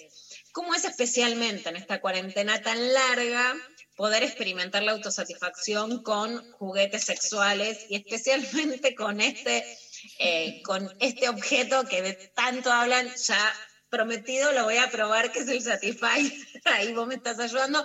Que habla Ana Requena en España con feminismo vibrante, etcétera. O sea, ¿cuál es la diferencia entre la idea que ves en un sex shop, un juguete fálico enorme, y decís, ¿qué es esto, Satanás? Y los nuevos juguetes sexuales. ¿Y cuál es la diferencia de eso entre meterte en un tugurio y a lo mejor otras posibilidades que hoy se dan de que una mujer pueda experimentar, probar y preguntar para una autosatisfacción más placentera en tiempos de, de cuarentena? Mira, eh, antes en todo lo que tiene que ver, bueno, antes y sigue estando, yo yo siento que todo lo que tiene que ver con el mercado de los juguetes sexuales siempre estuvo eh, hecho desde los fabricantes hasta los que lo comercializaban por hombres, ¿no? Y para que lo compre el hombre, para que lo use la mujer, ¿no? Entonces, vos, por ejemplo, ibas a un sex shop y terminabas comprando una cosa espantosa, gigante, siempre fálicos, nunca había otra manera porque la cultura es el falocentrismo, o sea, si no tenemos falo, por eso cuando hablaban del cinturonga también me reía, porque es como que pensamos juguetes para dos personas con vulva y solamente pensamos que necesitan sí o sí el cinturón y nos podemos divertir y pasarla muy bien sin necesidad de ningún cinturón. Eh, pero bueno, digo, eh, ahora lo que está cambiando es que hay una mirada también del juguete y pensada para el uso de las mujeres que antes era siempre esta cosa de eh, el juguete hecho por el hombre y pensado por el hombre para que lo usáramos nosotras. Ahora hay como toda una, una mirada mucho más feminista y, y, muchas más mujeres metiéndose en la industria. Entonces ahora vos hablás con quienes son los creadores y hay muchas mujeres que están creando juguetes para la, para la mujer y se empieza a pensar un poco más en lo que es el placer desde otros lugares que no es eh, siempre la necesidad, como decíamos, de, un falo. Entonces, por eso el succionador de clítoris, que hace muy poco se empezó a hablar del clítoris, yo empecé a, meterme en los medios con el tema de sexualidad hace tres años. Y hace tres años, si yo hubo un medio, por ejemplo, esta hora, no podía decir clítoris. Y, y, o sea, y mucha gente todavía no sabe un montón sobre ese tema. Entonces empezar a decir, bueno, voy a descubrir, descubrir sensaciones nuevas en mi cuerpo, por ahí sensaciones que, por ahí no había estimulado y demás, a través de los juguetes está buenísimo. Si vos elegís un juguete o elegís otra forma de tener un encuentro con vos misma, me parece que está genial eh, y me parece que es esto, es decir, de, explorar sin presiones. ¿Quieres usar un juguete? ¿Quieres explorar de otra manera? Está genial. Y el succionador viene siendo esto, como cambiar un poco la mirada del juguete falocéntrico a un juguete como mucho más pensado en la mujer, desde también el diseño, que vos fíjate que antes era como unas cosas como que uno decía hay que esconderlas, mismo las boutiques eróticas, como que se empieza a ver una mirada un poco más de género en todas estas cuestiones, y cuando digo de género no solamente hablo del lado de las mujeres, sino también de la diversidad, de la diversidad de cuerpos, de la diversidad de elección sexual, de todo, de, de unas boutiques eróticas que están más pensadas para ese lado, como para acompañar y no para el lado de imponerte de que esta es la forma con la que uno se puede, se debería estimular, ¿no? Che, este, bueno, se nos, se nos, se nos va el tiempo. Te, nos quedaríamos horas. Te hago, a ver, no sé, Lula, yo tengo una, hacemos do, una pregunta cada uno, ¿te parece? Dale, dale. Dale, yo te, una, una, muy, muy concreta. ¿Qué opinas de, de, o sea, hay que pasar por la vida? ¿No se puede no pasar por la vida sin haber ido alguna vez a una orgía? Totalmente, que se puede pasar por la vida sin haber ido a una orgía. Eh, me parece Pero que, ¿por qué, que, ¿por qué habría que ir? ¿Por qué habría que ir? Yo creo suma? que en la vida, mira, yo, yo tengo algo que, que, una vez me dijo mi hermano y que, lo, y que me quedó acá para mí, para, para todo lo que hago de, de sexualidad que una, nosotros íbamos a la heladería y teníamos que elegir los gustos de helado y yo siempre iba y elegía el limón y mi hermano cada vez que iba elegía totalmente los gustos distintos y te pedía el quinoto al whisky, qué sé yo, yo le digo, Ay, no, ¿por qué te vas a pedir eso? Y un día él me dice, si vos no probás cosas nuevas, ¿cómo sabes que no te gustaron? Entonces, a no ser de que a mí me haga mucho ruido y que yo diga, no, esto no abierta y creo que hay que estar bastante abiertos a pensar si realmente no lo estamos haciendo, porque de verdad nosotros no queremos o si hay algo de la sociedad que tenemos metido acá que nos está picando el cerebro y nos está diciendo eso que vas a hacer.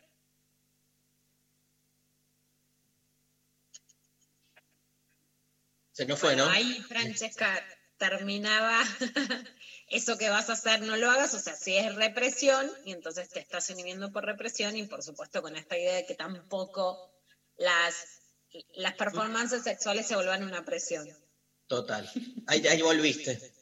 Gracias. Me encantó que me terminó la frase genial, Luciana. ¿eh? Era, era eso. Pregúntate y si, y si vos sentís que es una presión social o es que en realidad vos no querés hacerlo y ahí, y ahí avanza. Así que me encantó, chico, me encantó. Lu, Gracias. Darío. Gracias Por favor. a todos. Gracias a vos, gracias. Bueno, repetimos entonces, mientras te agradecemos tu presencia, que vas a estar en Sex este fin de semana, pero que mañana a las 19 horas el taller de creatividad sexual junto con Mariela Tesler y el este, día sábado, a mí me tienta el del sábado mucho, ¿eh? Estás las 19 invitado, estás invitado para, para los que quieran. Luciana, obvio, también. Noche Tántrica, la respiración orgásmica, Francesca Niecci en lo intempestivo. Te dejamos un gran abrazo y nos vamos a la pausa escuchando a Al Gracias. Para viajar. Ainda Dúo, un gran, gran este, grupo musical para viajar. Ainda Dúo en lo intempestivo.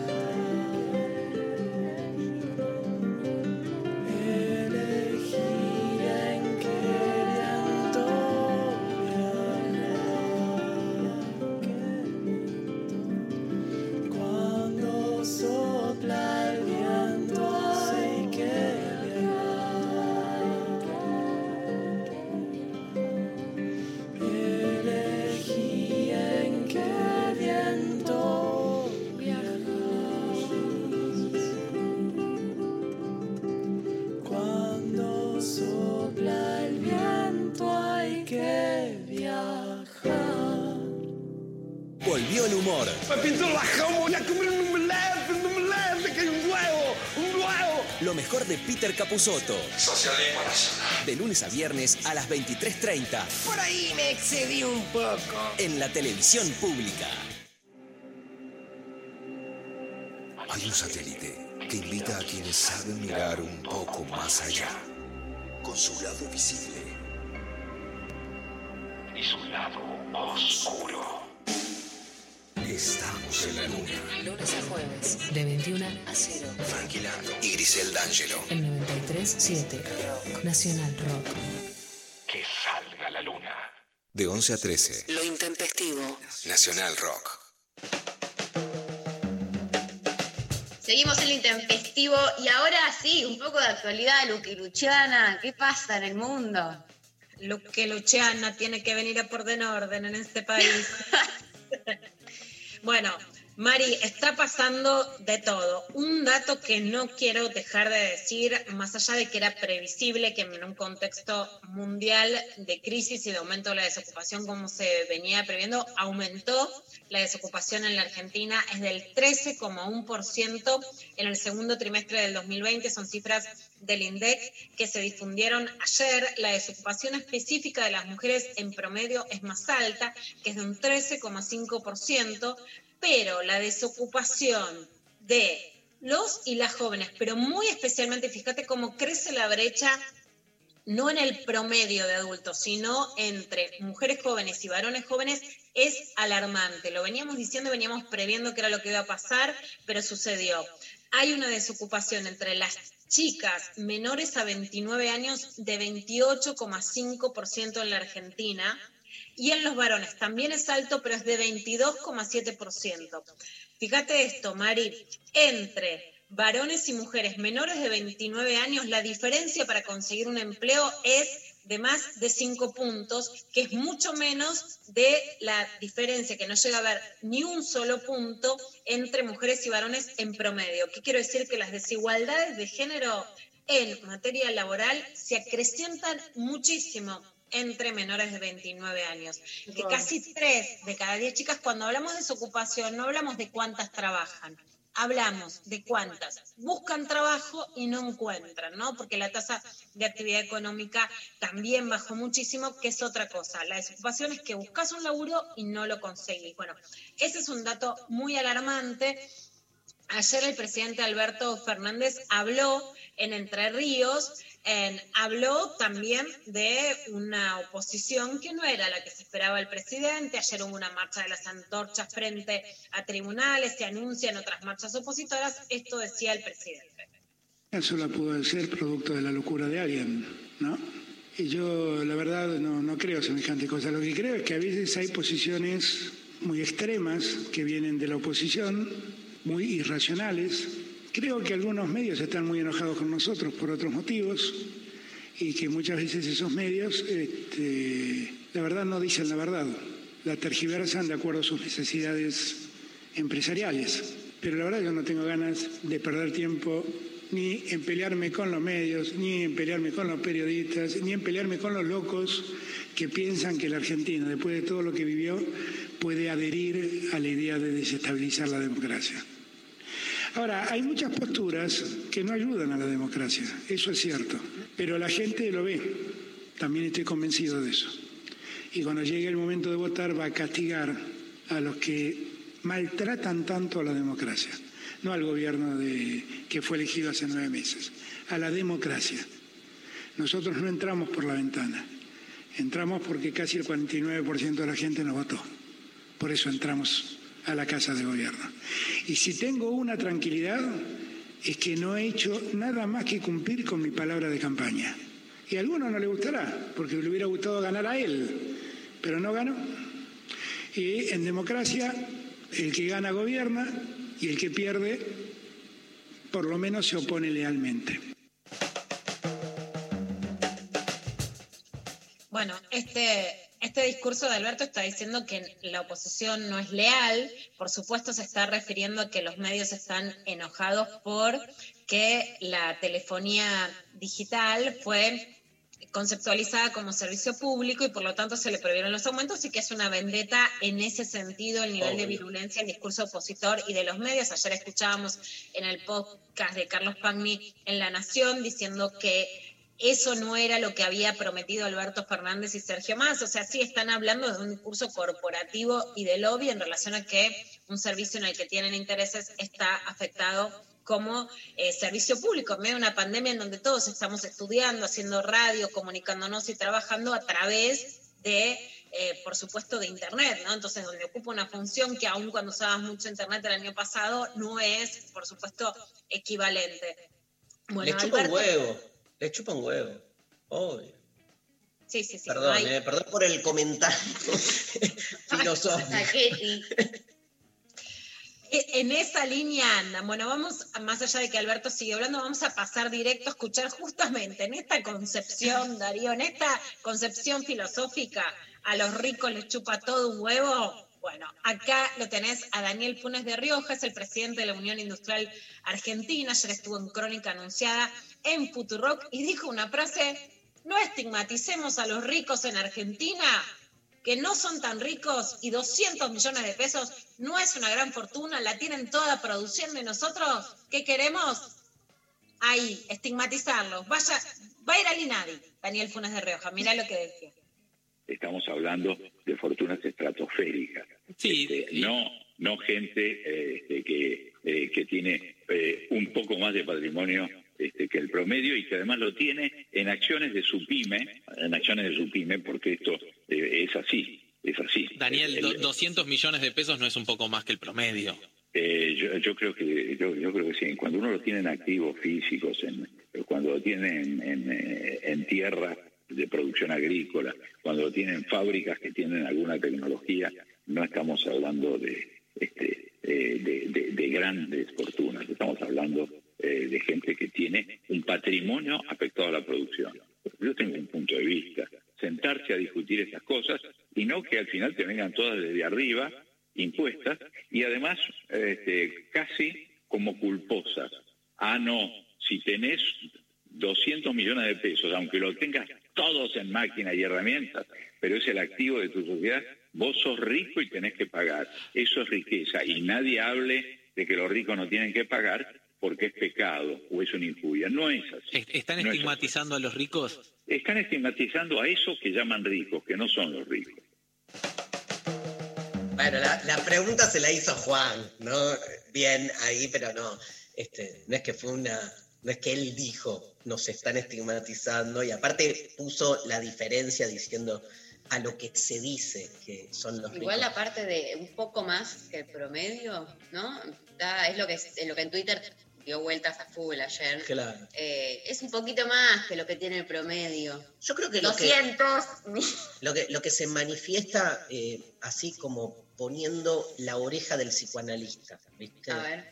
Yo creo, no, creo que, los que lo que le molesta es lo, lo que le molesta siempre a los que ostentan, a los que ostentan privilegios, que es cuando dice no nos convocan a charlar esto. O sea, lo que no admiten es que haya alguien con mayor legitimidad de poder que ellos, que es el Estado. Digo, me parece que, en definitiva, obvio que este, explotan discursivamente diciendo discutamos lo que es ser un rico, no tenemos, nos meten la mano, lo que quieras, pero en el fondo, yo lo que escuché, por lo menos en este recorte, es si nos hubiesen convocado a charlar, ¿no? Este, porque esta convocatoria a charlar, que por un lado parece ser como este, dialoguista y democrática, lo que hace por otro lado es mostrar una fuerte presencia corporativa, que es nosotros somos los dueños de la economía argentina. Entonces, ¿cómo va a venir el Estado a decirnos este, lo que tenemos que hacer? Entonces, me parece que este, ahí se juega mucho, ¿viste? Esa cuestión de poder muy clásica de los sectores privilegiados. Sí, sin lugar a dudas, una, una discusión difícil porque yo sí creo que, que al gobierno de Alberto Fernández no se puede decir que no se intentó dialogar, sí hay una actitud muy cerrada, no hay una producción que te recupere el trabajo porque estamos diciendo cómo aumenta la desocupación del 10 al 13%. Recordemos que Cristina Fernández de Kirchner se va con un 7%, en el macrismo llega al 9 y al 10%. Claro. Eh, o sea que en el gobierno de Cristina de Kirchner estaba al 7% y estamos al 13%, ¿no? La producción debería dar trabajo y tampoco es exactamente lo que está pasando. Bueno, y una actitud muy fuerte de no querer actuar como si estuviéramos, o sea, de querer negar que hay una emergencia en la que los sectores más ricos pueden hacer un esfuerzo en el en pos del bien social, ¿no? Eso, eso seguro. Vamos a pasar a otro tema. Estamos en la semana de prevención del embarazo adolescente, que es algo que todos los especialistas dicen que puede subir con la pandemia. ¿Por qué? Porque muchos pibes y pueden dejar de ir al hospital a pedir anticonceptivos, a pedir preservativos, que recordemos que se puede pedir, está el 0800 222 34 años, y el promedio de iniciación sexual en los varones en la Argentina es a los 15,5 años y en las mujeres es de 14,9. Y por supuesto que en la Argentina nacen más de 300 hijos de madres adolescentes en eh, nuestro país cada día, ¿no? Frente a esta situación hay un plan que se llama el Plan ENE, que es de prevención de embarazo adolescente y Luciana Malamud, que es licenciada en Ciencias de la Comunicación y es una de las que está auspiciando esta semana de la prevención del embarazo adolescente, nos va a hablar sobre este tema. El embarazo adolescente es una problemática muy compleja que requiere soluciones integrales, transversales, articuladas, una política de Estado fuerte y presente. El 15% de los partos en Argentina son de mujeres adolescentes de entre 15 y 19 años. Hay 84.700 eh, partos de, adolescentes por año en Argentina, 2.350 de menores de 15 años y el 70% de estos embarazos no fue planificado. Eh, esto quiere decir que la educación sexual integral, por suerte existe, pero falta mucho para que se aplique como debería. Y, no tiene que ver solo con, los métodos anticonceptivos, con la información, que muchas veces está y los y las adolescentes lo conocen, pero tiene que ver con, generar proyectos de vida diferentes, con conocer sus derechos, con ayudarlos a decidir cómo, cuándo, con quién eh, tener un hijo Bueno, esto es lo que, lo que justamente estaba contando Luciana Malamud para prevenir el embarazo adolescente, que es una campaña muy importante, y recordar eh, que justamente se puede ir a pedir anticonceptivos, ¿no? Porque probablemente, digamos, hay mucha gente que no tiene relaciones sexuales, pero hay pibes, que están encontrando, a lo mejor justamente como es clandestino, no lo quieren decir, no se lo quieren contar a su mamá, y lo más importante, a su papá, etcétera. Este, y lo más importante es que puedan prevenir. Vamos a escuchar la segunda parte de lo que nos contaba Luciana Malamud. En eso trabajamos en SADES, desde los derechos, desde la información, con la promoción de la salud y eh, haciendo talleres en escuelas, en centros comunitarios, en espacios que, que creemos que pueden ser mm, apropiados por ellos, tratando de generar también que los y las adolescentes sean promotores luego de esa información, derribando mitos, eh, por supuesto también trabajando sobre métodos anticonceptivos, pero, pero básicamente repensándose, pensándose como sujetos de derecho y tratando de salir de esa idea de que la educación sexual solo tiene que ver con las relaciones sexuales y los anticonceptivos. Creemos que, que, esto es lo esencial, que tiene que ver con, con, derechos, con trabajar también aspectos socioculturales instalados muy fuertes, sobre todo en los barrios vulnerables donde trabajamos. Y eso es muy difícil de lograr si no se, si no se trabaja de manera articulada e interdisciplinaria.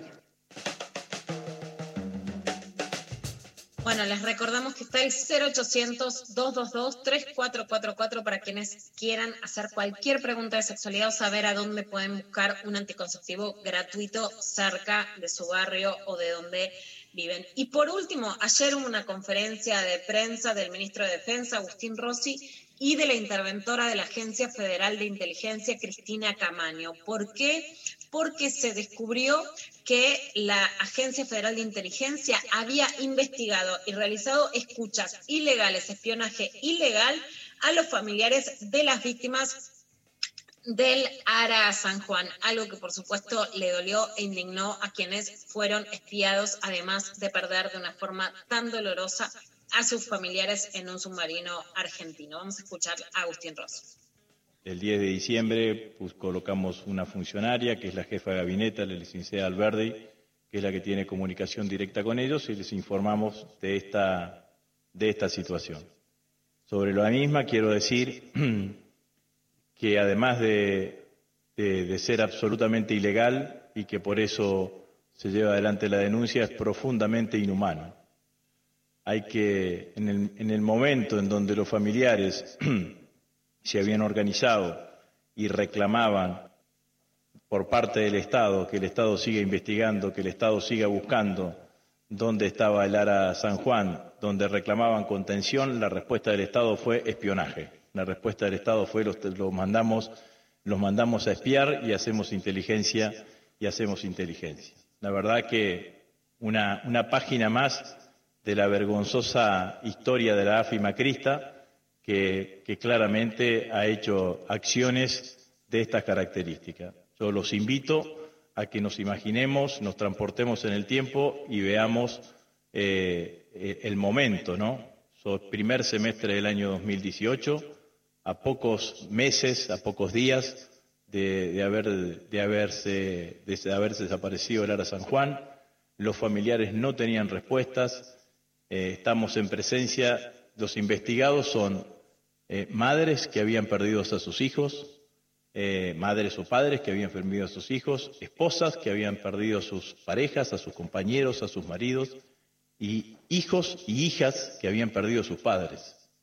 En, ese escenario, eh, la respuesta del Estado, en lugar de contener, en lugar de, lograr, de apoyar ese reclamo por parte de los familiares, fue investigarlos, lo cual muestra una cabeza absolutamente perversa para haber tomado una decisión de esa característica. Tremendo, Lula. Escúchame, me parece que, bueno, un gran abrazo a todos los familiares, obvio, por el, el momento, por todo lo que pasó, este, pero sumándole toda esta situación, como decía eh, el ministro, eh, y ahora, bueno, se nos va el programa, ¿no? Estaba pensando medio este, en chiste, eh, la reveo a Luca y Luciana a cargo de la AFI. Lo que Luciana te pone a espiar y sabe qué, ¿no? Te agarro. ¿A, eh, a qué, qué espiarías sobre todo? ¿Qué sería lo primero que, dónde meterías este, espías si estuvieses a cargo de la AFI, Luqui? Lo que Luciana agarra el correo, trajeron la empresa de Italia y ahora, mira, espero si te viera tu padre.